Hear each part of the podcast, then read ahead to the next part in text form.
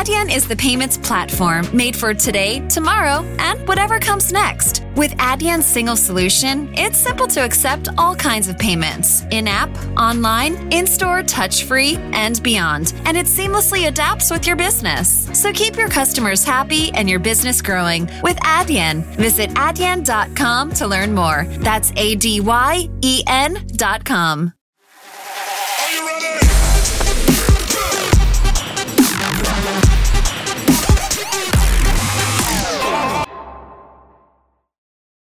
ainda na rádio. Uh, eu, eu tenho, não sei se, 8, 9 anos de Rádio Renascença antes de, de ir para a RTP.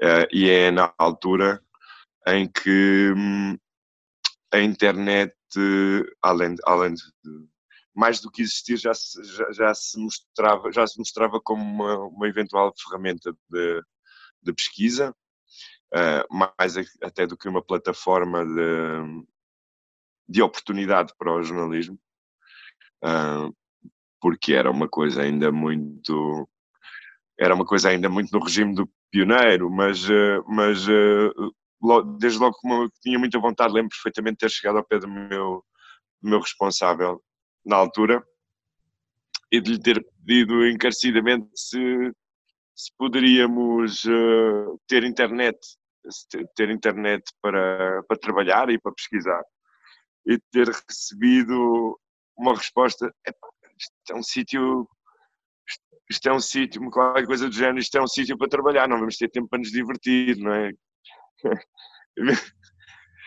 E, e, se é verdade que nessa altura era apenas um não, de facto o primeiro impacto, para ser literal, tem que ser esse. Porquê? Porque me lembro muitas vezes daquilo que hoje representa uh, uma ligação à internet para quem quer saber e para quem quer fazer saber, não é? Uh, dá-me também ali uma é uma questão geracional ali não, não se trata de ser ter mais visão ou menos visão até porque ninguém poderia ter uma visão daquilo que a internet se iria transformar mas já na altura uh, e, e, isto é analisado a posteriori uh, por ter sentido que aquilo podia ser um, um, um, bom local de acesso para alguma informação e eu não não deifico nenhuma nenhuma fonte de acesso à informação e também não desprezo nenhuma, no sentido de hoje em, hoje em dia nós uh, costumamos atribuir a, a, esta e àquela plataforma uh, uma fiabilidade uh, da, informação que acho que não faz sentido, porque é a forma como utilizamos as ferramentas e, e não a, a plataforma em si, ou o meio em si, que define o que é que é sério, honesto, desonesto ou, ou fake, não é? Uh, e, e, aqui também é quase uma, uma verdade, uma verdade tão, tão evidente, uh, que muitas vezes nós condenamos a plataforma, enquanto plataforma mídia, enquanto plataforma de, acesso às fontes, uh, condenamos, temos ainda algum preconceito em relação a ela, mas por algum motivo que eu não via na altura, portanto foi só um não e siga, uh, eu me recordo disto quando me perguntas qual foi o, o, o, o dia zero, não é? Uh, porque eu já aí teria visto qualquer coisa que me indicava que aquilo podia, podia ser uma oportunidade de, de estar mais próximo ou de, ou de atingir uh, a informação mais com maior capacidade, fiabilidade, velocidade, seja lá o que for, ponto do zero tem que ser esse.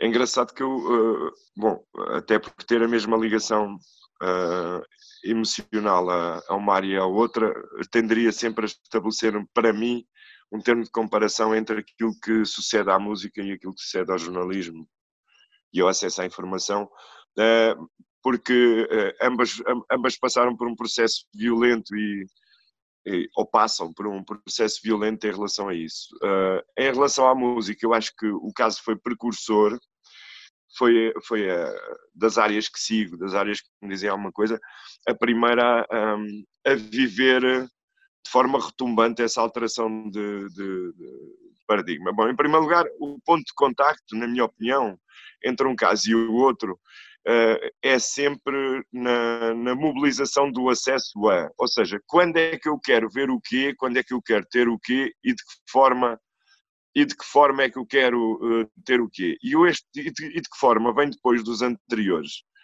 porque me parece uh, que, que é mesmo só na forma, é mesmo só na forma que se dá a primeira, a primeira revolução, que é, é eu, eu, tenho muitos amigos na indústria da música também, dos poucos que sobreviveram na indústria da música, porque isso também retirou muita gente do, do negócio, não é? O negócio passou a fazer com menos, com menos necessidade de recursos e, portanto, com menos gente também. E logo aí há um grande impacto nas pessoas que trabalhavam naquele processo. E parecia um processo imortal, uh, aquilo que parecia um processo imortal, uh, rapidamente se transformou no, num processo em que muitos experimentados foram, foram dados como excessos eu acho que a música, digo isso com frequência, eu acho que a música, a indústria da música se esqueceu rapidamente de que, do que é que vendia.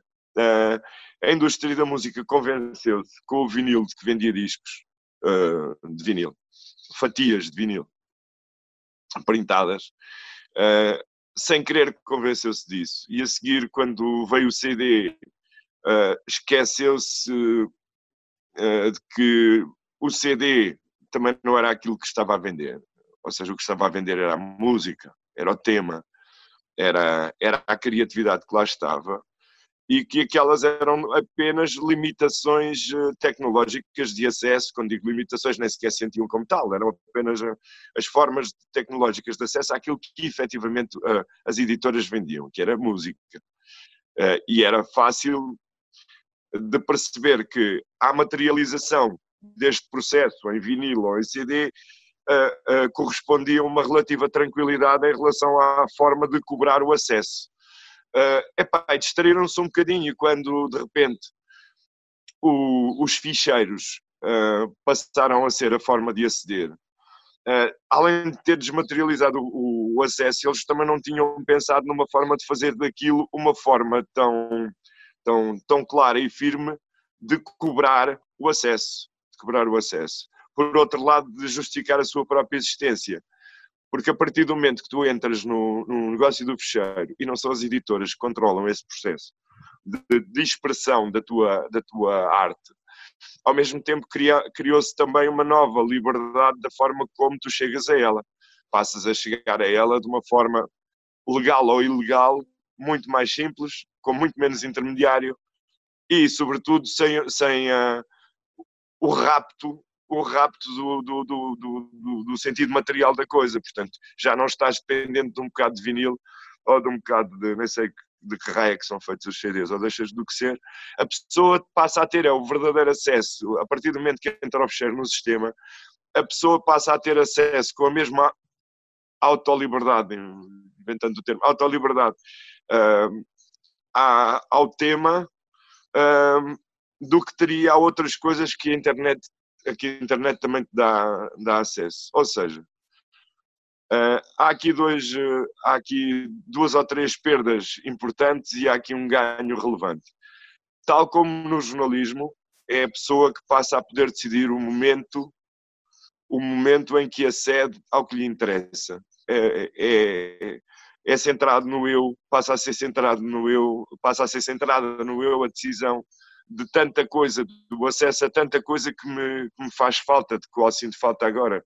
Para mim, a coisa mais importante do mundo agora, se for ouvir né, uma, um tema qualquer de, de música, quero lá eu saber, na primeira instância, se é em vinil, se é em CD ou se é em fecheiro. Não, eu quero o acesso. E, e, qual é, o que é que tenho na mão? Tenho na mão rádio? Tenho na mão um telefone, tenho na mão um computador. Essa democratização permitiu-me desvalorizar o processo de produção, por um lado, eh, até mesmo da autoria, até mesmo dos direitos sobre a posse daquilo que alguém queria, mas, por outro lado, democratiza, se é que posso usar uh, o termo assim, muito mais rapidamente o acesso àquilo que eu, enquanto criador, crio, àquilo que aquilo que é a minha, a minha música, sim, à minha, à minha sensibilidade, que é em boa verdade o que, o que a música partilha. É, partilhar a nossa sensibilidade uns com os outros. Portanto, entre os ganhos e perdas, há aqui uma mudança completa que deixa a indústria da música fora do seu autoconvencido monopólio da forma como ela chega às pessoas. E aconteceu mesmo ao jornalismo, uh, quer no prazo, quer na forma, quer na, até já com alterações de conteúdo, uh, quando a internet deu às pessoas, também a elas, uma forma muito mais rápida, muito mais eclética de chegar ao conteúdo.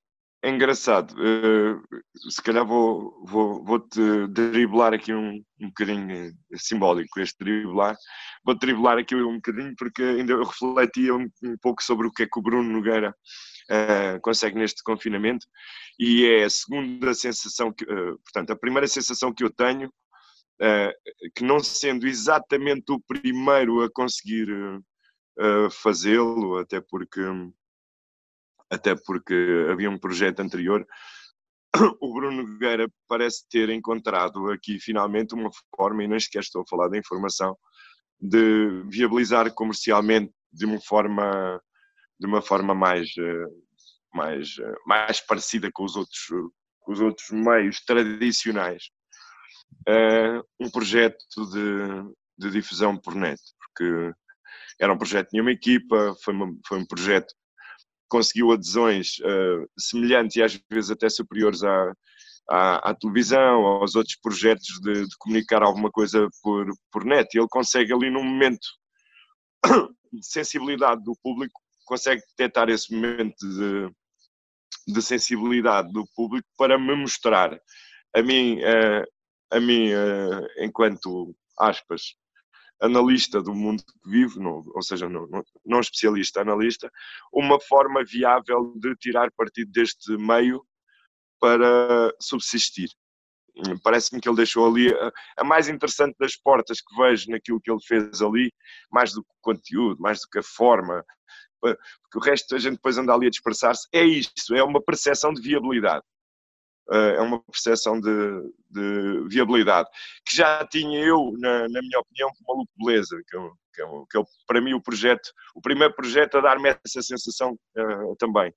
Mas aí já de uma maneira diferente, de uma maneira já continuada, estruturada, a crescer e, e a, e a mostrar-me o consumo uh, por parte do meu filho semelhante àquele que eu tenho nos meios tradicionais. Uh, porquê? Porque a, dispersão do, da, da, das disponibilidades de acesso a isto, àquilo ou ao outro, aquilo que eu vejo nessa geração e na geração mais nova, uh, mostra-me muito pouco de viabilidade, ou seja, a, a viabilidade e, e, o ponto de contacto é este. O que há aqui Uh, o meio tradicional que ainda não mexeu, de facto, é, é, considerarmos a garantia de que a publicidade consegue sustentar projetos na forma clássica num novo meio, e chamar novo meio é quase herético e estúpido até, uh, porque tem, uh, hoje em dia já, usa bengala a internet, meio, é uma coisa velhinha e ainda lhe continuo, a ouvir grandes gurus a dizer que a internet é o futuro, pá, e é uma coisa arrepiante, é? Pá, pois, a internet é o futuro. E, e, parece uma coisa visionária e acho que até há quem paga gajos que vão dizer que a internet é o futuro, que é uma coisa notável. Mas, dito isto, agora temos a intervenção do, do, do, do relógio da torre, né? high-tech, Uh, bom, também lá aproveitar aqui para se democratizar. Estava eu a dizer, aquilo que notei ali mais importante no projeto do, do Bruno Nogueira foi esse, foi mostrar um caminho. Ora, a comunicação social tradicional, não, além de ter criado o problema, também não conseguiu ainda encontrar a solução. Eu lembro-me de ouvir alguns eh, decisores médios a quem tinha acesso uh, com facilidade, porque alguns deles ainda saíam à rua para fazer reportagem como eu, é dizer que a visão da imprensa em relação à internet era de que epá, vamos pôr isto de borla, porquê? Porque os custos já estão pagos com a edição em papel e, portanto, isto é só uma forma de espalhar ainda mais uh, o acesso àquilo que apuramos e àquilo que fazemos. O que pareceria uh, a um decisor uh, nomeadamente da imprensa, agora estou, estou aqui a focar mais na imprensa, pareceria uma coisa lógica, que é, pá, não, o nosso ângulo, o nosso mercado é o do papel. Portanto, tudo aquilo que vier a mais é mais acesso de, das pessoas ao nosso conteúdo. Epá, eles só se estavam a esquecer de um pequeno detalhe. É que no momento em que o peso está.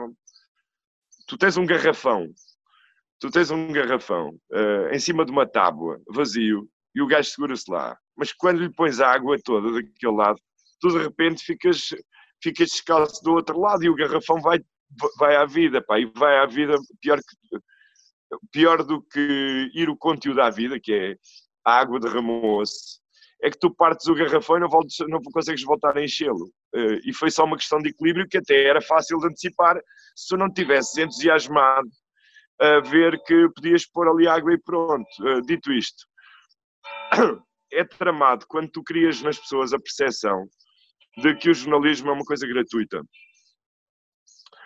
Uh, mais uma vez, repetindo uma figura que costumo usar muito, seria toda a gente consideraria estúpido se, se dissesse aqui que deixava de cobrar pelo pão, como se ele não custasse o dinheiro da farinha, o dinheiro da mão de obra, o dinheiro da energia para o cozer, o dinheiro, o dinheiro da, da, da gasolina e do, e do carro pode, pode distribuir. Toda a gente desconfiaria que aquilo não era pão de coisa nenhuma. Se começar a dar-lo de borla. Porquê? Porque ainda lhe atribuis valor. Ainda lhe atribuis uma necessidade de o trocar por algo, para o ter. Ao jornalismo, hoje em dia, não uh, tu criaste uma percepção nas pessoas de que o acesso era, era fácil. A partir do momento em que toda a gente estava a distribuir de graça os seus conteúdos, por, porque já estavam, aspas, pagos, fechar aspas, uh, passa a haver uma concorrência de quem é que o faz primeiro. Precisas diferenciar de outra maneira. Só consegues no primeiro momento diferenciar que és aquele órgão de comunicação social que também dá acesso a tudo através da internet, uh, a partir do momento que toda a gente o faz, deixas de conseguir diferenciar.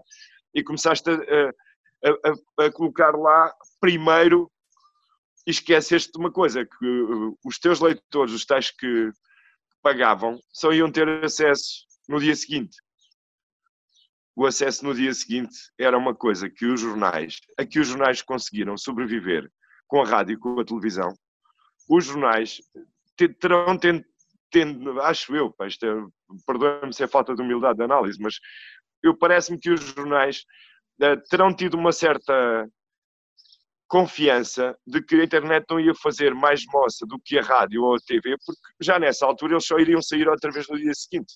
E, em boa verdade, eles começavam o ciclo da, da, da notícia, que é o jornal apura, o jornal expõe, a televisão agarra e a rádio agarra e a seguir fazem um upgrade daquilo e, e a seguir seguem a história e o jornal vai voltar a pegar-lhe porque já teve tempo para investigar uh, a seguir. Bom, tu quando começas a perder a sustentabilidade, quando começas a ser, quando a água do, do, do garrafão começa a tornar todo o peso daquela história sustentável, estamos a falar de custos de produção, de repente os jornais já não tinham essa, essa capacidade de, de, de controlar, tal como as editoras, de controlar uh, fisicamente o acesso à, à coisa a que se chama informação.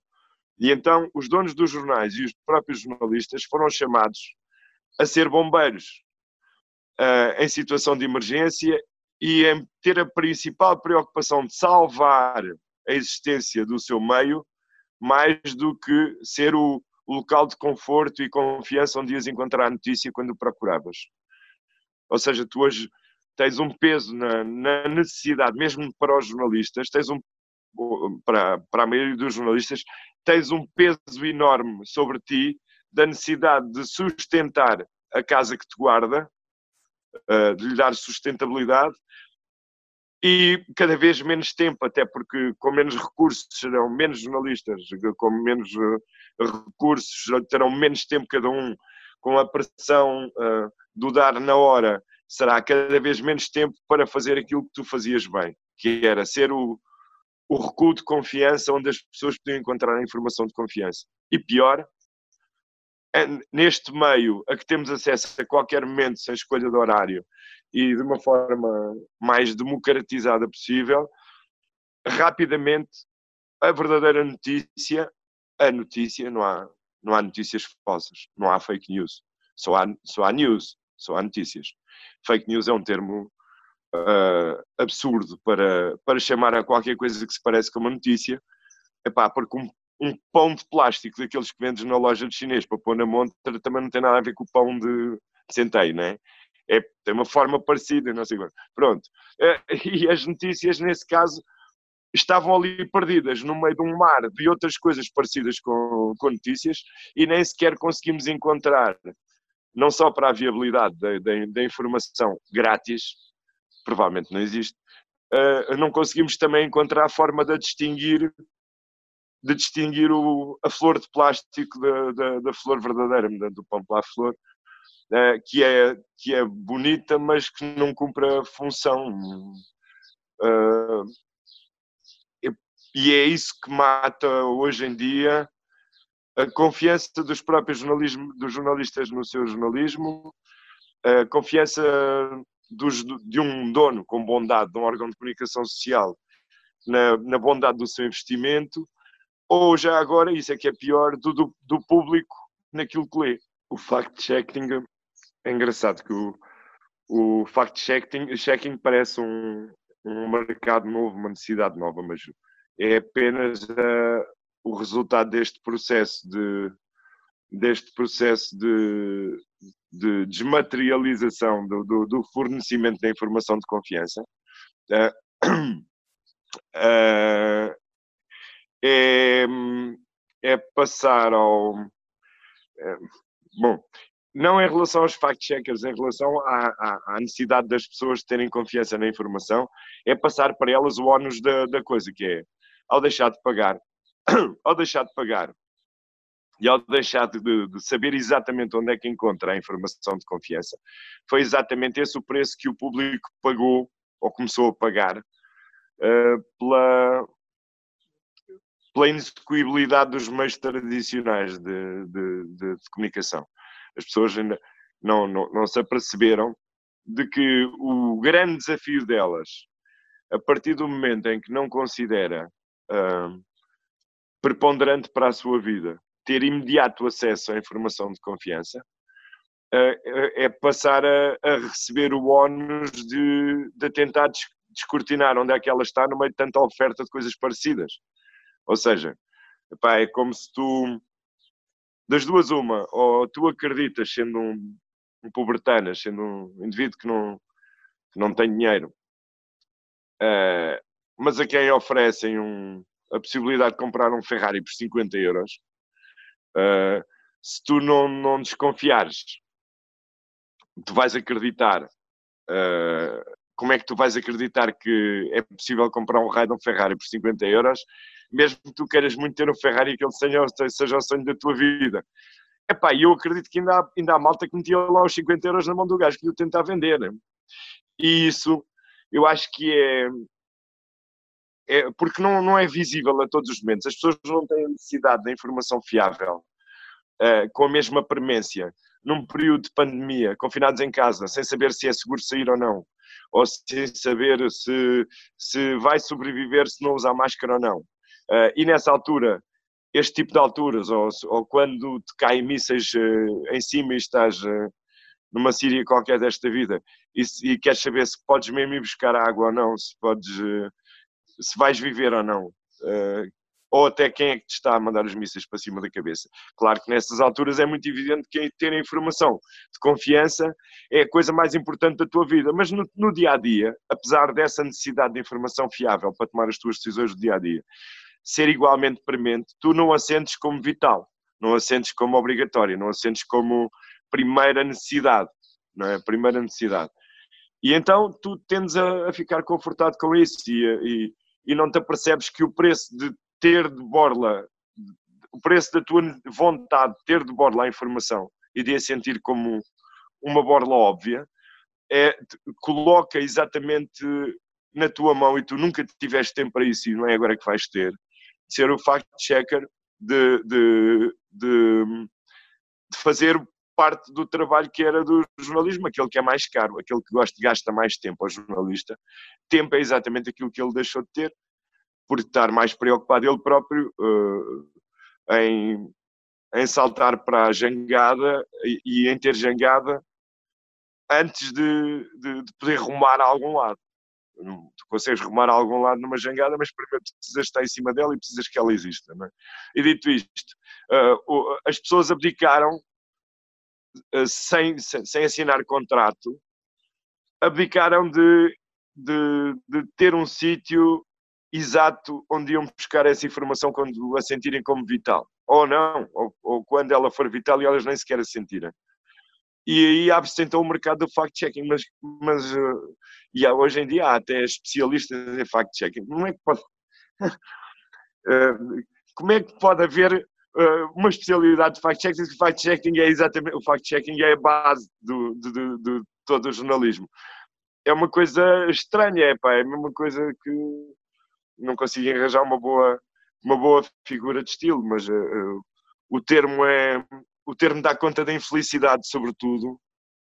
Eh, o fact-checking ser um, um mercado, uma oportunidade, até para a criação de novos, novos organismos, dizendo a antiga, eh, é a forma mais aflitiva de berrar eh, a inexecuibilidade do projeto de negócio jornalístico agora, nesta, neste meio de expressão. Nós ainda não tivemos para o jornalismo o Bruno Nogueira desta vida. Dir-me-ás assim, ah, e tal, o observador consegue transformar-se numa, numa, plata, numa plataforma online e até acaba de conseguir uh, subir a sua sustentabilidade enquanto projeto online. Eu, eu, eu não tenho a não tenho a certeza, até duvido que exista incluindo este, algum projeto uh, que se sustente sem ser da forma clássica, com um forte investimento. Uh, com um forte investimento que não advém, obviamente, dos add-ons, dos cliques ou dos likes. E continuo sem achar. Nós até já temos bitcoins, uh, mas mesmo os bitcoins que já fizeram no processo do dinheiro, a tal democratização, de, tu ainda não vais com um cartão de bitcoins com muita facilidade ao supermercado ainda vais mais facilmente com, com o cartão de refeições, em termos de novidade, não é? Uh, que não seja o multibanco. Vais com o cartão de refeições, mas ainda não vais com o de bitcoins, mas também não vais lá de certeza com nenhum de likes ou de, ou de coraçõezinhos que conseguiste adjudicar às pessoas na reação à notícia que partilhas nas redes sociais. Portanto, uh, é grave é grave se o jornalismo não tiver aproveitado esta oportunidade uh, que o Covid deu para demonstrar à sociedade e à sociedade a sua relevância absoluta para a vida das pessoas.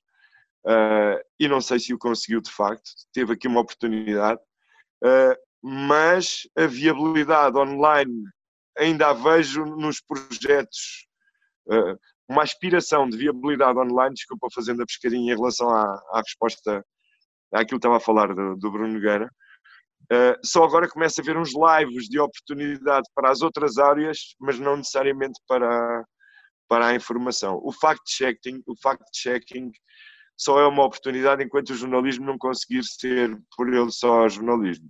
Mas, mais uma vez, qual é a viabilidade até dos sites de fact-checking, de, fact -checking, de que forma é que ela se vai viabilizar financeiramente, uh, mostrando apenas às pessoas que é de facto a fiabilidade uh, é uma necessidade absoluta e esse mérito até esses sites têm, esses projetos têm, têm muito.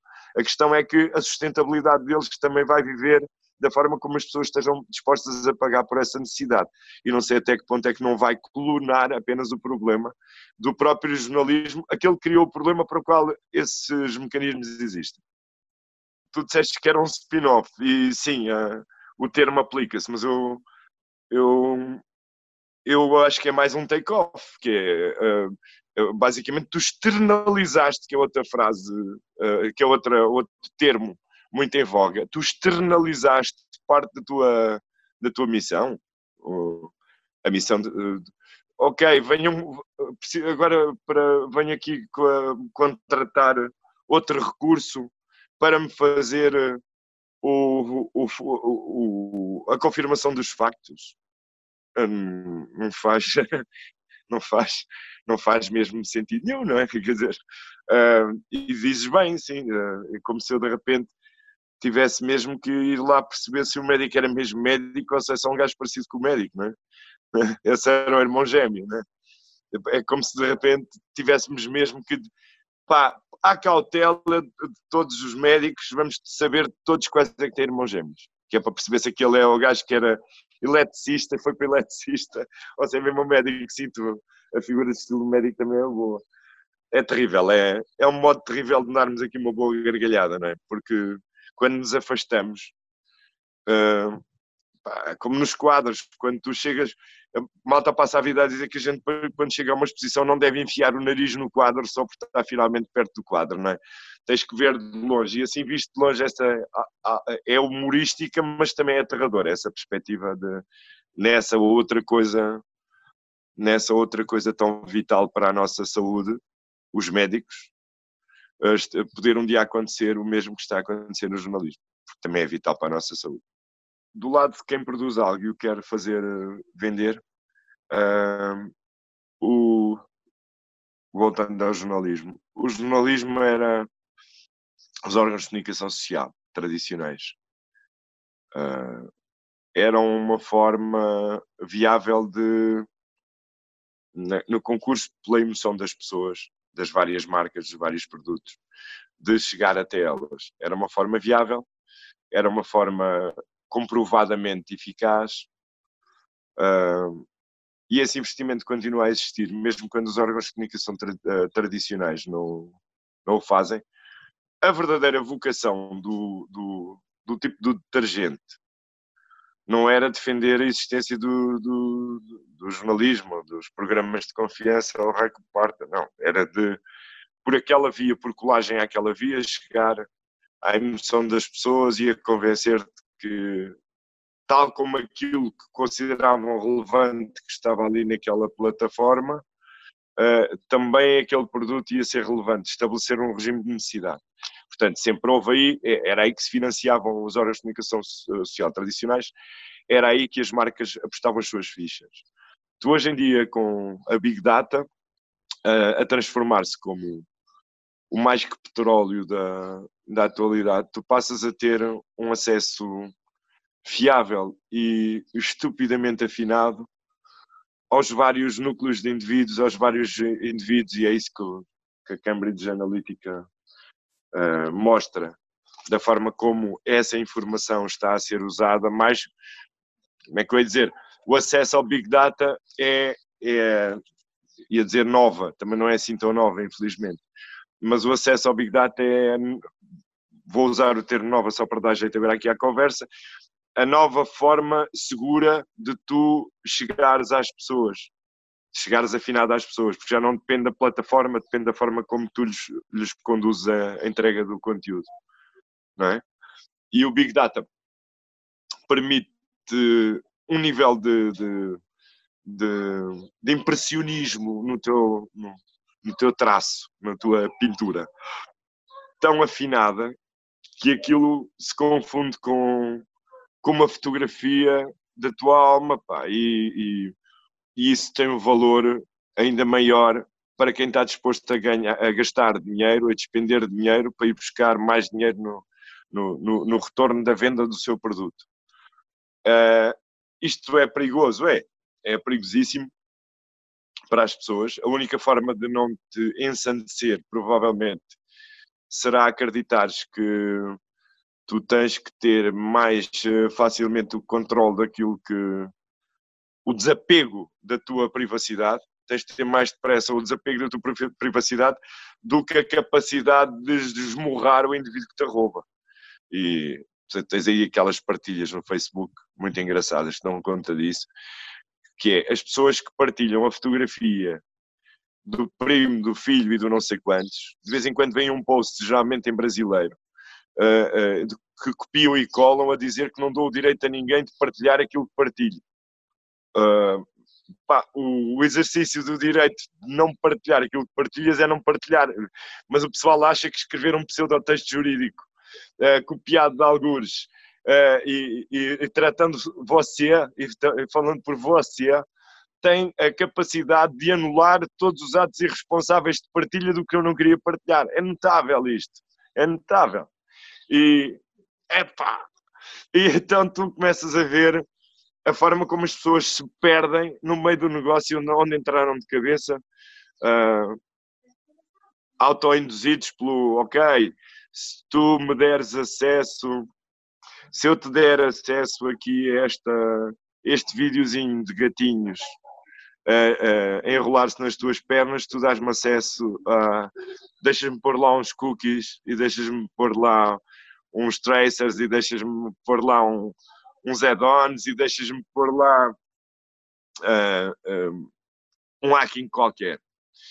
Uh, e esse até passa a ser legal. Portanto, tu, tu tens hoje em dia malta que está fora do sistema a querer igualar os Googles desta vida e tens os Googles desta vida a fazer pela vida não é? E a construir eles próprios um meio de negócio que substitua para os anunciantes os órgãos de comunicação tra tradicionais, sugando para lá para dentro uh, as coisas e colocando-lhes, uh, sendo eles a ganhar com a publicidade que antes estava nos meios tradicionais, ela está aí, e, indo, e, e ainda indo buscar aos clientes, mostrando-lhe a, a, ma a magnificência do Big Data para afinares o produto ao cliente uh, de ainda ir buscar mais dinheiro do que aquele que já estava na publicidade para se financiar. Tens aqui grandes Goldman Sachs. É, é basicamente seguir um modelo da, da, da, banca. Tu és grande demais, se fores grande demais não podes falir. Se fores uh, uh, gigantesco, não é viável que enquanto banco vás à vida. Portanto, passaram ali uma crise polémica e não lhes aconteceu o mesmo que a tantos bancos que faliram no, no, no processo. Uh, não estou aqui a diabolizar este ou o outro, uh, não, quanto muito eu diabolizaria processos, uh, faltas de ética e não necessariamente este ou outro banco, eu digo é, quando tu és grande demais, respondes a que jurisdição? À jurisdição de quem? À tua. Respondes à tua jurisdição. Se tu tens tu antes absorveste o financiamento do, dos jornais. Tu agora tens, tens essas grandes empresas a ter orçamentos de países. Portanto, eh, passaram para essa escala, porque dominam a tua procura, dominam a tua necessidade de, de, oferta, não é necessariamente a mesma coisa, e até induzem a tua necessidade de oferta e a tua procura. Tens vários mecanismos uh, dependentes dessa, The I didn't realize you liked me that way deal. Because it's one thing to receive McDonald's, but an entirely other thing to know that they woke up early to face the world and bring you McDonald's breakfast still hot in the bag. Appreciate you. There's a deal for every morning. Now grab two loaded sausage burritos for only three bucks. Prices and participation may vary. Single item at regular price cannot be combined with any other offer or combo meal. Esse, desse novo petróleo, mais uma vez não é novo, já lá está há muito tempo, que é o Big Data. E a forma como tu, indivíduo, interages com isso vai da, da, da resistência e da ira de alguns uh, à noção da impotência de outros a tentar perceber que jamais voltarão a ser donos da verdade sobre si próprios e de que provavelmente se um dia tivessem acesso aos dados sobre si próprio, iriam chegar à conclusão que aqueles tipos me conhecem melhor do que eu. Uh, eu acho que a responsabilidade está sempre na base. Uh, e porquê na base? Porque é da base para o topo que tu sobes. Uh, ou seja, os oligarcas têm em comum comigo terem um pai e uma mãe, terem nascido numa marquesa, como eu, não terem nascido, terem crescido numa casa com um pai e uma mãe, com vizinhos, com putos de. Tivemos esse trajeto todos, todos nós, os oprimidos pelos oligarcas. Tivemos esse trajeto em comum com eles. Portanto, em boa verdade, a semente. Uh, uh, houve um momento sexual, houve um momento de, gesta de gestação, houve um momento de nascimento, uh, houve um momento de, de infância, houve um momento de, de, de, de, de juventude, como é que, de, de adolescência, houve um, um momento de, de, ser adulto, e é nesse momento de ser adulto que o indivíduo uh, vai para um sítio ou para o outro. Não. um indivíduo foi para um sítio ou para o outro, foi para ser oligarca, foi para ser político, foi para ser líder, foi para ser uh, economista, foi para ser dono do, um empório, foi para ser qualquer coisa a partir da mesma base, que é, uh, é em caso, eu costumo dizer quando diabolizamos um político, um Bolsonaro desta vida, ou, ou um Trump desta vida, eu costumo dizer, epá, desculpem lá, mas esses gajos não nasceram nas nuvens. Nas nuvens a única coisa que nasce é chuva. E essa cai, não sobe. Esses indivíduos nasceram em casas como as nossas. Pá, como... Eu quero lá saber se a torneira de duche era... Se a torneira e o duche eram de ouro ou se eram de metal. Porra, o que saía de lá era água. Os gajos lavavam-se com água como eu. Portanto, é nas nossas casas que está o problema. Somos nós a fonte dos oligarcas. Somos nós a fonte dos Trumps, somos nós a fonte dos Bolsonaros. Os políticos, ainda por cima, continuam a precisar que nós estejamos no sistema a votar neles para lá estar. Fomos nós que os elegemos. Uh, fomos nós que decidimos que era democrática a forma como o indivíduo X ou Y chegava lá. Uh, podíamos estar aqui a, a discutir a, a, a, democracia da democracia e tinhas que fazer outro programa. Mas vamos abreviar desta maneira Vamos abreviar desta maneira. Eh, a culpa é nossa. A culpa é nossa. Somos nós que fornecemos os meios, somos nós que fornecemos os líderes, somos nós que fornecemos a oportunidade, somos nós que. E pensemos assim, então, mas se nós somos tão geniais a descobrir que aquele gajo me está a enganar, como é que eu não consegui, na minha genialidade, criar um movimento que impeça que eles lá cheguem? É pá, porque provavelmente se eu começar a escavar, muita da indignação que eu vejo é inveja.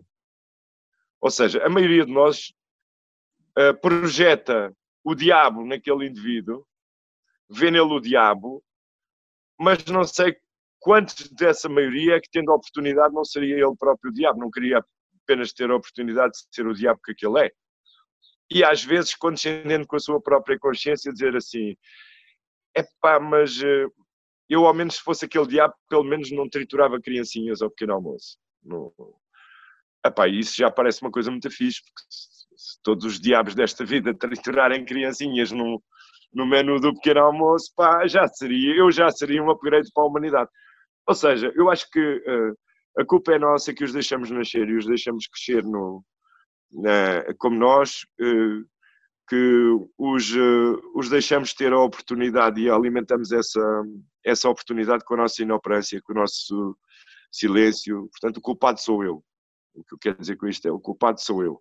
Porque se eu for mesmo tão inteligente como me acho, aqui a tentar segurar o meu ego, pá, numa entrevista uh, que me estão aqui a, a fazer uh, e que vai ser vista por outras pessoas, não sei quantos. Em boa verdade, então se tu eras tão esperto, como é que não conseguiste impedir? Como é que os gajos tão espertos uh, como eu não nos conseguimos organizar para, para criar um sistema eficiente? Como é que o raio da democracia, que é o sistema mais apregoado do mundo, o sistema mais apregoado do mundo, é a democracia, nos parece ser o, o mais bondoso, foi o único que ainda não foi experimentado? Sim, porque efetivamente nós não experimentamos democracia. Nós, eh, nós deitamos fora meio milhão de votos de votantes por causa do método de ontem. Pá. Eh, nós eh, temos uma coisa, nós elegemos representantes Uh, políticos uh, e não conheço a sustentação legal de uma coisa chamada disciplina de voto no, que há no, no, nos grupos partidários. Ainda não consegui perceber onde é que está o raio da, da lei que permite uh, aquilo que chamamos de disciplina de voto, que é o indivíduo que eu elegi, mal ou bem, com método ou não, para me representar, onde é que raio eu dei o direito a outro indivíduo para dizer a esse indivíduo, não, não, tu não pensas nada assim porque a disciplina de voto diz que tu deves pensar assim. Então, mas a disciplina de voto votou em quem? É, dito isto, então se nós sabemos isso tudo, mas isso não está todos os dias na, nas notícias, nós, uh, nós não, nós deixámos-nos, nós deixámos-nos uh, convencer de que sentados no sofá com o Facebook na mão, exercemos toda a nossa sapiência contra gajos que levantaram o rabo da cadeira e foram ser eh, déspotas uh, para um palácio qualquer, uh, porque há políticos tão éticos como eu, e é isso que me preocupa. Eu não diabolizo a política, não diabolizo os grandes empresários. Não, tu consegues ser político, grande empresário eh, e, e sério, do mesmo modo que consegues ser sapateiro, jornalista e qualquer outra coisa, e sério, tu, tu partilhas é comigo uh, na tua seriedade da impotência, da incapacidade de, de criar um movimento execuível que nos defenda na melhor parte de nós e que não seja só a demonstração pública da pior parte de nós. Portanto, eu jamais diabolizei um, um político por aquilo que eu não faço, um economista por aquilo que eu não faço, um empresário por aquilo que eu não faço. Não, sou eu que não me consigo organizar, se eu sou assim tão esperto, se eu sou assim, se é para mim tão claro e evidente que para os outros é obscuro, como é que raio não tenha a capacidade de, de criar um sistema uh, que me permita ter confiança no mundo onde, para o qual estou a dar um filho. Epá, então, mas se não fosse assim, como é que nós conseguiríamos ter a, a, a força de. Como é que nós implementámos o sistema? O sistema era inexecuível sem ela. Uh, e eu também não consigo ter a melhor resposta para lhe dar. A questão é: tenho a certeza absoluta de que eu não elegi nenhuma disciplina de voto quando fui votar. Elegi um conjunto de indivíduos e esse o método de onde eu não, nunca vou saber se o meu voto em Lisboa foi daqueles que foi descartado porque é preciso uh, usar Sim. o método de ontem em cima do, de um indivíduo, Sim. um voto, não é? Uh, portanto, eu nunca saberei sequer se é mesmo verdade que o teu voto faz a diferença, vem votar porque o teu voto faz a diferença, porque eu não sei, há ali meio milhão nesta eleição uh, que não contou para coisa nenhuma e eu não sei se é o meu, eu não sei se, se eu estou aqui no, neste teste de medicamento chamado democracia, se eu estou a tomar o medicamento novo que estamos a testar ou se eu estou a tomar o placebo, não é? E eu assim estou em relação ao meu poder de voto. Pá, se eu me sinto bem ou mal, a gente vai ver depois, não é? Mas eu não sei, nesta, neste teste de, de, de fármaco, de fármaco chamado Democracia com método em cima, se eu contei mesmo para alguma coisa, ou se eu, tal como os gajos que não aceitaram o repto de que votar é uma obrigação, o meu voto também não contou para nada. Tu tens uma necessidade. Uh, como é que eu diria isto? Uh, tu tens uh, a sociedade. A única coisa, a, única moeda global que existe é o tempo. Porque tu uh, nasces e a partir desse momento entra o teu contador, uh, começa, a, começa a trabalhar e não sabes quando é que termina o teu contrato com a existência. Portanto, não sabes quando é que, quando é que a tua máquina gripa e, e vais à vida. Portanto, tu nunca chegas em relação à, a coisa mais importante para a tua, para a tua existência económica, uh, ou seja, para a tua viabilidade nesta sociedade, tal como ela foi criada por nós, tu nunca tens a noção do valor hora. tu consegues ter o valor hora de uma data de coisas, mas não tens o teu valor hora. Portanto, tu quando fazes um negócio ah, de compra de qualquer coisa, tu basicamente estás a tentar não sei se quantos de nós é que pensam nisso. Tu estás a fazer uma aposta de que o valor hora, o meu valor hora para, para ganhar dinheiro para pagar aquela caneta ou aquele carro é mais ou menos intuído. Eu nunca sei exatamente quanto é que eu estou a pagar, porque o que eu estou a pagar é com o meu tempo, ele é finito. Quanto tempo é que eu demorei a ganhar dinheiro, o dinheiro para comprar aquele carro ou aquela caneta, é uma decisão que alguém me está estará sempre a tentar uh, induzir como sendo bom negócio para mim, não é? Mas que eu efetivamente nunca saberei calcular nem, nem eles, porque, porque hum, eu não sei quando, quando, é que eu acabo e, portanto, só, só no fim do processo é que eu conseguiria auditar todos os negócios que eu fiz na minha vida a distribuir o meu tempo. Ora, porque é que eu estou a começar por este lado mais, eh, mais palpável de, de um raciocínio sobre educação? Porque mais do que o processo de, de, de educação, eu, eu, decidi que o que quero para o meu filho é que ele seja feliz. E, e agora toda a gente diz assim: ah, que é que uma coisa liga com a outra? Isso é o que queremos todos, não é? A questão é, se eu não sei quanto é que me custa cada momento, cada decisão que eu tomo, seja de aquisição, seja de formação, seja naquilo que eu vou gastar o meu tempo, o que eu quero é que ele tenha o máximo de gozo possível, e essa é a remuneração efetiva do teu tempo, em cada segundo que permita comprar o que quer que seja, ou seja, mais do que a área vocacional que tu segues, mais do que uh, a área vocacional que tu estudas, mais do que aquilo que te vai dar inputs para a tua vida, conte para a tua forma de subsistência, ele vai contar é para a tua forma de ser feliz ou não. E eu nisso tive muita felicidade, que é, eu percebi claramente que me foi entregue à condição, este leasing, os, os filhos são, são mais parecidos com um leasing do que com uma, uma aquisição, não é? Porque nós, eles dizem, são os nossos filhos, mas eles não são nossos, não é? Eles estão-nos ali entregues por uns anos e ali mal muda a voz e começam a aparecer uns pelos de barba ou, ou, ou, ou mal a puberdade se instala, tu começas a perceber que aquilo de facto é um, é um leasing e que o seguro, de, o seguro de vida começa a ser muito caro ali a partir do, dos 15 anos de contrato, não é? Que aquilo começa a ser, ou seja, são pessoas que nos estão entregues e as quais nós ajudamos a, a formar, a sustentar. Mas são pessoas, uh, são indivíduos com a sua identidade e a sua liberdade e a sua, se o seu desejo de identidade e liberdade é exatamente igual ao meu. Portanto, se o sistema clássico de ensino não me fornecer todas as oportunidades de lhe dar uma formação consentânea com os valores que eu acredito, não sei, acredito que sejam os melhores, ou com a substância que eu acredito, não sei, que sejam os melhores, é pá, eu vou ter que agir e vou ter que ir para procurar ao lado do sistema. O meu queria ser médico. Uh, tenho fotografias dele de bebezola já mascarado médico. E já percebi que aquilo não é uma fixação, ele quer mesmo ser médico. Ele escolheu que a, que a forma de, de servir de servir a sua a sua índole e a comunidade é ser médico. E por esta ordem, que é ele para ser médico vai ter uma vida de cão, como ainda agora estamos a ver, escolheu ter uma vida de cão e só há uma maneira de levar uma vida de cão em frente, que é tu conseguires tirar prazer desses, desses momentos de vida de cão que vais ter. Seria aplicável a jornalistas também.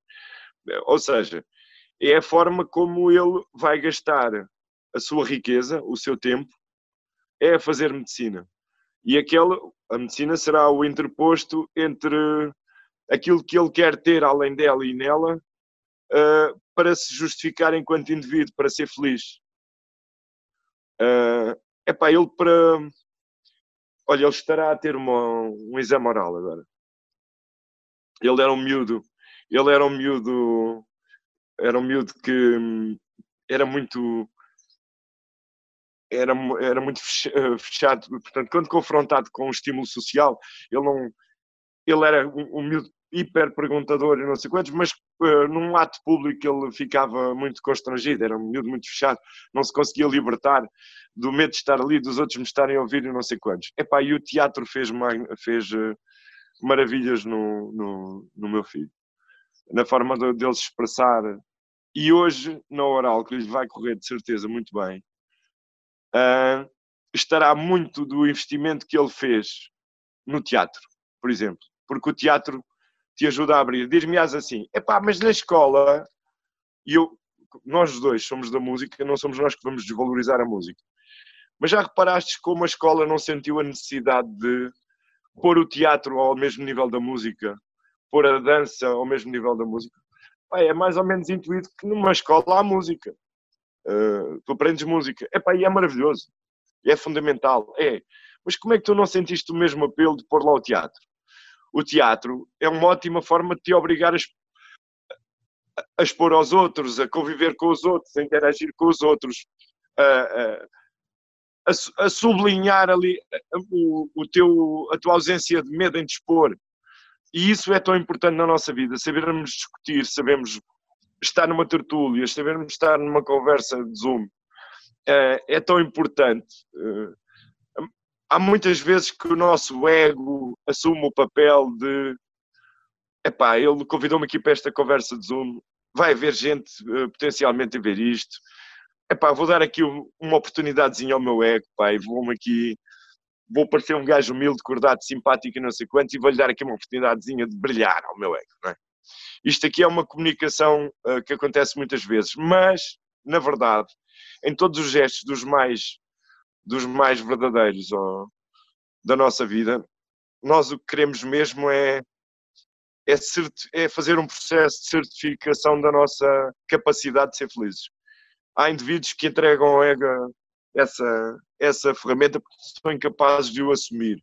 E eu ia agora aqui defender o teatro nesta circunstância porque vi claramente que ele foi muito importante para uh, o meu filho não precisar de que o ego é que o representa num ato público. Ele consegue partilhar-se num ato público, consegue estar lá, uh, consegue uh, uma ferramenta que o sistema tradicional não lhe deu e que ele encontrou, curiosamente, até foi na escola. O grupo de teatro dele é, chama-se Clandestino e nasceu na clandestinidade numa escola, imagina. Mas porquê é que é preciso nascer numa clandestinidade numa escola? Porque ela não o tinha para oferecer sem ser clandestino.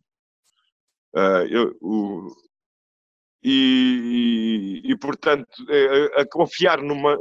Respondendo então agora literalmente à tua pergunta, uh, nós temos que ser inovadores na forma como encontramos soluções para os problemas de, daquilo que consideramos um, um, um, um sistema tradicional de ensino é se ele, neste momento em que tu tens a necessidade absoluta, que é o momento em que tens um filho, não te está a servir na sua plenitude, tens de ser criativo e tens que ir à procura de outras ferramentas complementares.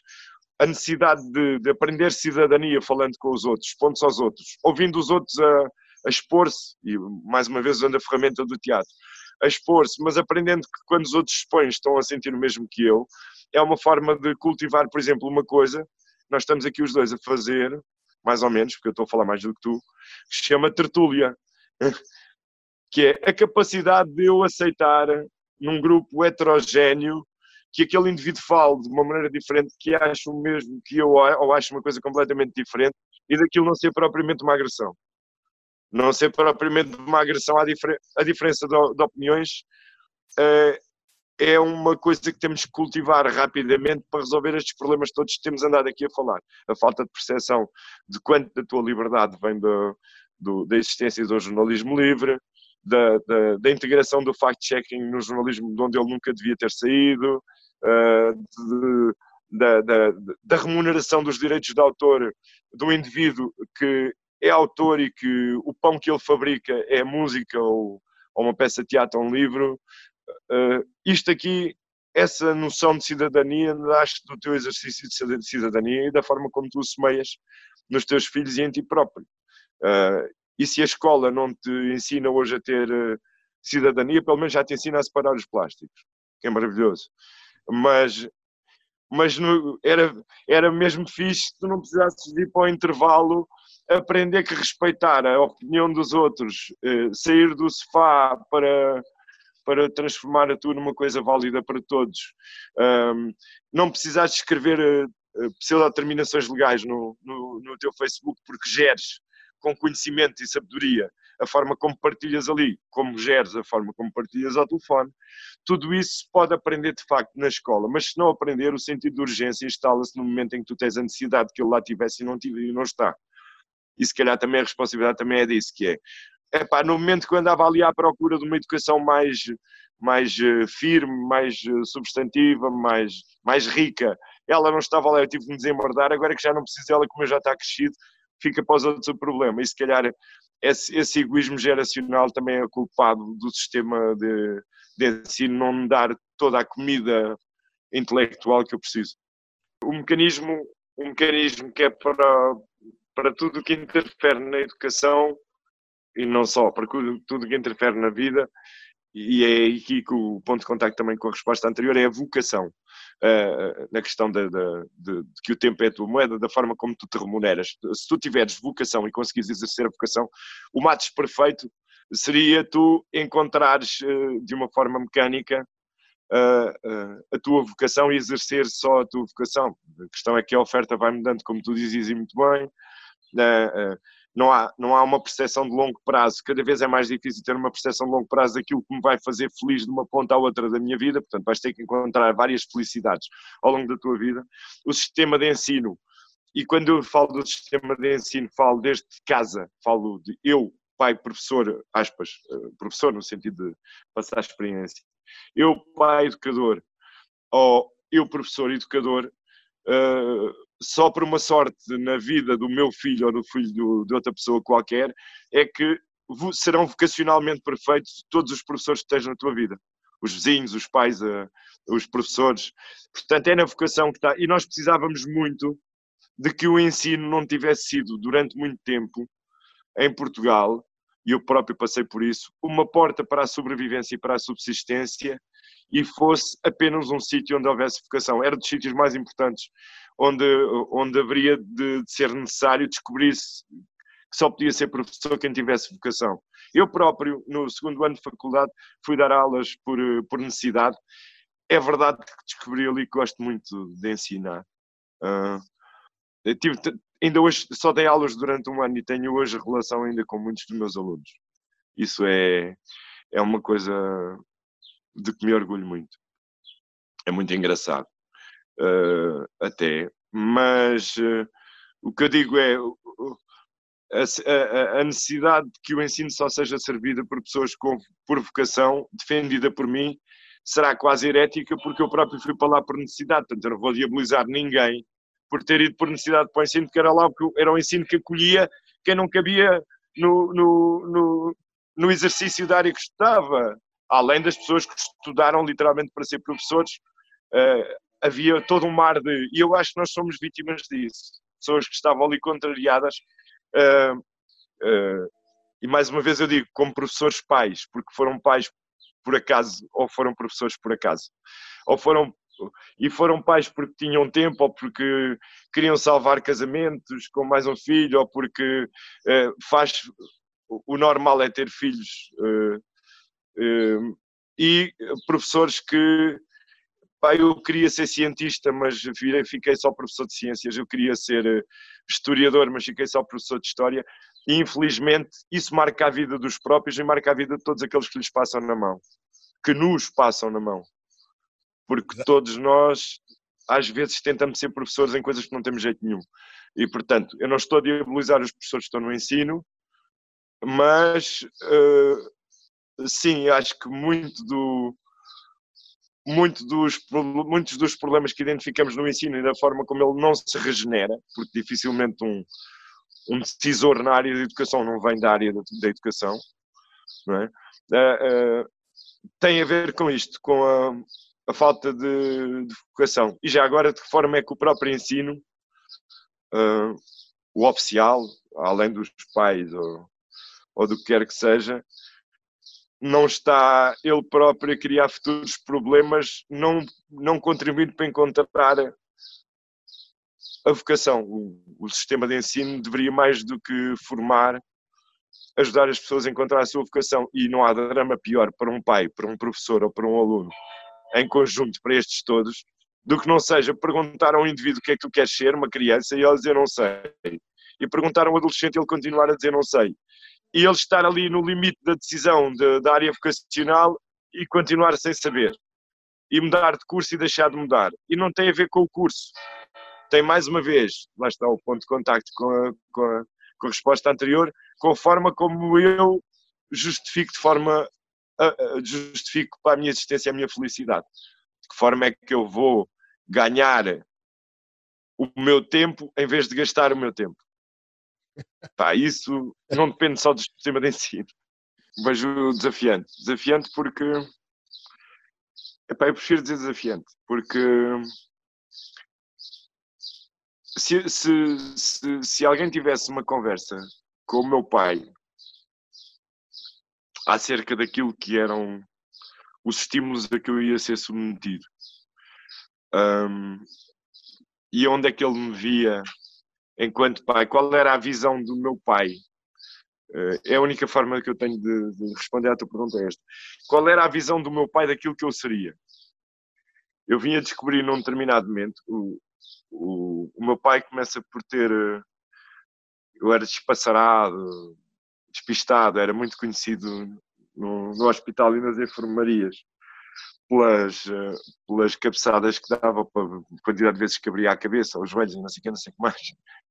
Mas é engraçado que o meu pai viu nesse puto um futuro, dizia-me ele, uh, psicólogo, o que ele achava que eu devia ser. Na opinião dele, era psicólogo ou advogado. Acho que era isso. Essa visão nunca foi coincidente uh, para mim. Sabes que eu, eu tenho um irmão mais velho, bastante mais velho que eu. Um, ele é top naquilo que eu não sou, na organização, na meticulosidade. Na, uh, o meu irmão é de facto um, um modelo de ponderação. É, gosta de organizar, sabe organizar, sabe estabelecer método. É médico já agora também. Uh, e eu sou, eu sou o contrário disso tudo. Sou, sou caótico, sou, sou constante, não termino nem um quinto das coisas onde me meto. Não, uh, e, no entanto, o meu pai, na visão dele, do início da minha existência, ele não tinha provavelmente grandes eh, expectativas ao início, pelo meu comportamento, até por comparação, não é? epá, este, eh, eh, há de ter pensado assim, este gajo saiu-me aqui um diabo por comparado com, com o outro. Mas quando ele focou uma visão do que é que seria no seu projeto, no seu projeto, a minha pessoa, ele lembra-me de ele ter dito psicólogo, não, não tenho a certeza se era advogado ou segundo, mas ele ter dito psicólogo. Epá, isto acontece a um, a um, a um pai que, apesar de, de, de, de ter, ter -se dado sempre uma, uma educação uh, bastante. Uh, que ele tentou transmitir-se responsabilidade e não sei quantos, teve que aceitar que o filho fosse tocar ao vivo pelo país todo a partir dos 14 anos. Epá, e eu confesso-te que hoje, olhando do meu lado, do meu ângulo de pai, eu acho que ele foi submetido a uma grande angústia e uma grande coragem, não é? E depois, uh, mas lá está, se me perguntasse isso na altura, aquilo era a coisa mais normal do mundo e olha que eu fui responsável, uh, fui, fui, merecia a oportunidade, mas epá, daí até, até ao, ao ano antes do jornalismo, onde dei aulas de geografia, o que aconteceu foi que a minha existência era sobretudo marcada pela música, a andar uh, uh, pelo país com pessoas que ele não conhecia assim tão bem uh, e em quem confiava que eu estava em segurança, mas sem dominar qualquer coisas que os pais sentem agora pelos filhos, que é epá, e mas quem é que conduz o carro? Quem é que vai? E a sério que o, que o gajo que vai ficar à espera que vocês acabem de tocar até às quatro da manhã não vai beber a noite toda, além de comer frango assado, ainda te vai trazer em. E a sério que que, que essa malta uh, que andas aí a tocar com os cabelos grandes uh, não te vão meter na droga. E que é certo que uh, percebes? E, e, e, chega ali um momento em que eu claramente queria ser depois faço a minha opção vocacional estou a estudar música e depois estou a estudar estou, estou a estudar comunicação social. Desenvolvo as duas áreas e, e queria trabalhar claramente as duas áreas vocacionais para mim. A remuneração da minha felicidade seriam o jornalismo e a música. E a música e o jornalismo, não necessariamente por uma ordem, elas complementam-se e até me ajudam a estabelecer alguma tranquilidade. Quando uma falha mais, vou, vou à outra e, e por aí afora.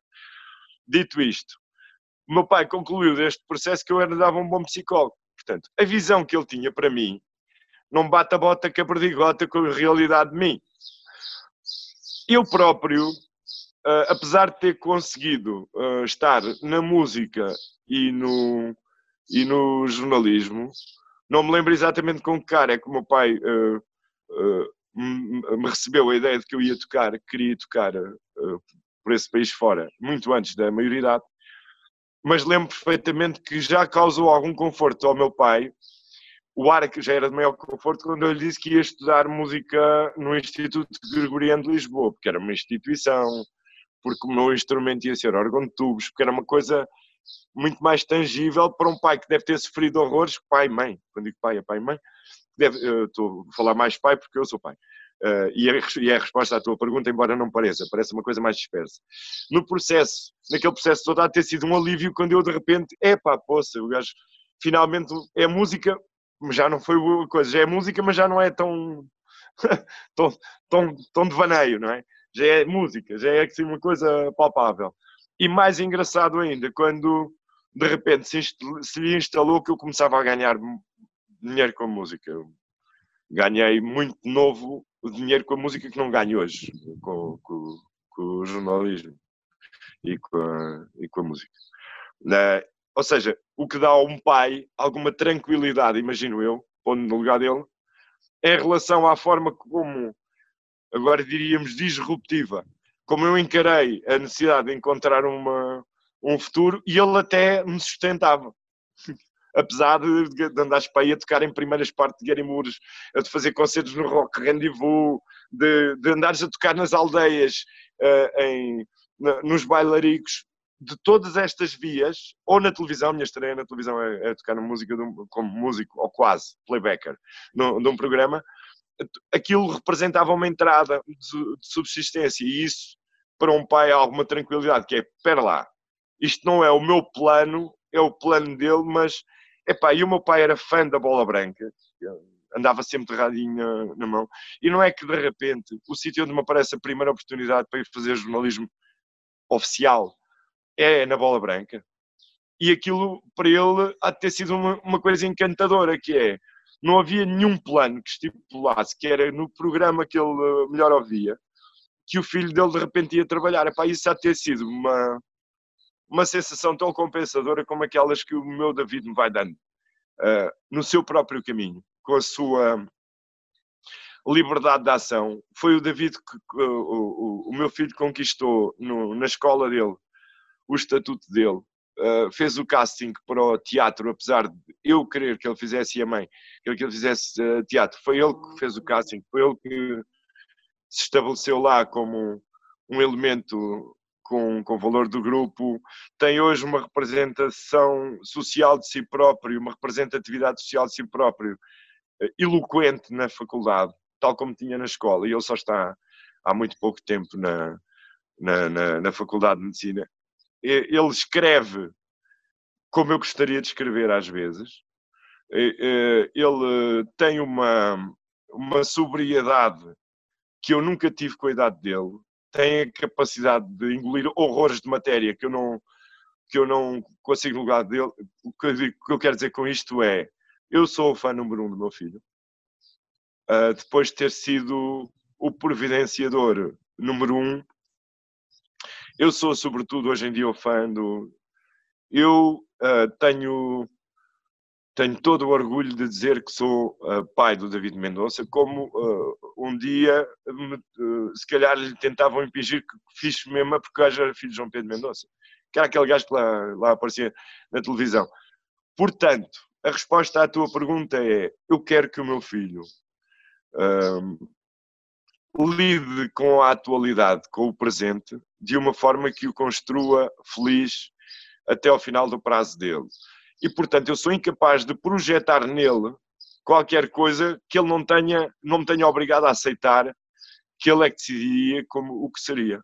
Porque eu não tive, ao contrário de muitos pais que sofreram o horror de tentar encaminhá-lo no sentido, no sentido vocacional, dizer, é pá, mas não é melhor ir para ali porque. Não, não, ele intuiu, com tanto contacto que teve por causa de questões de saúde com a medicina desde criança, que era médico que ele queria ser.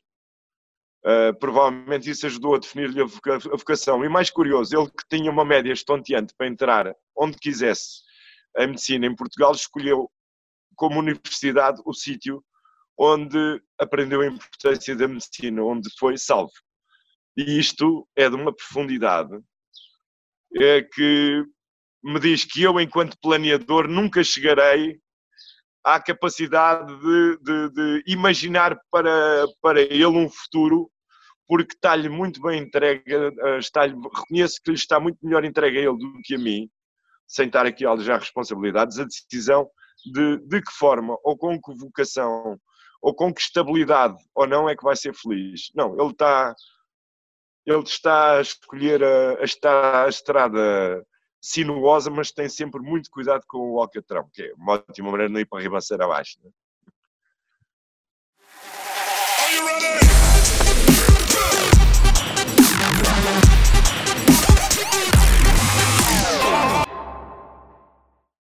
The I haven't really woken up oh, until I've had my McDonald's breakfast deal. And I know this is true because before breakfast, I put my phone in the refrigerator and couldn't find the keys that were already in my hand.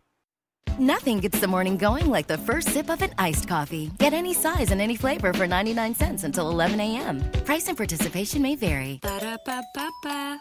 McDonald's. I'm loving it.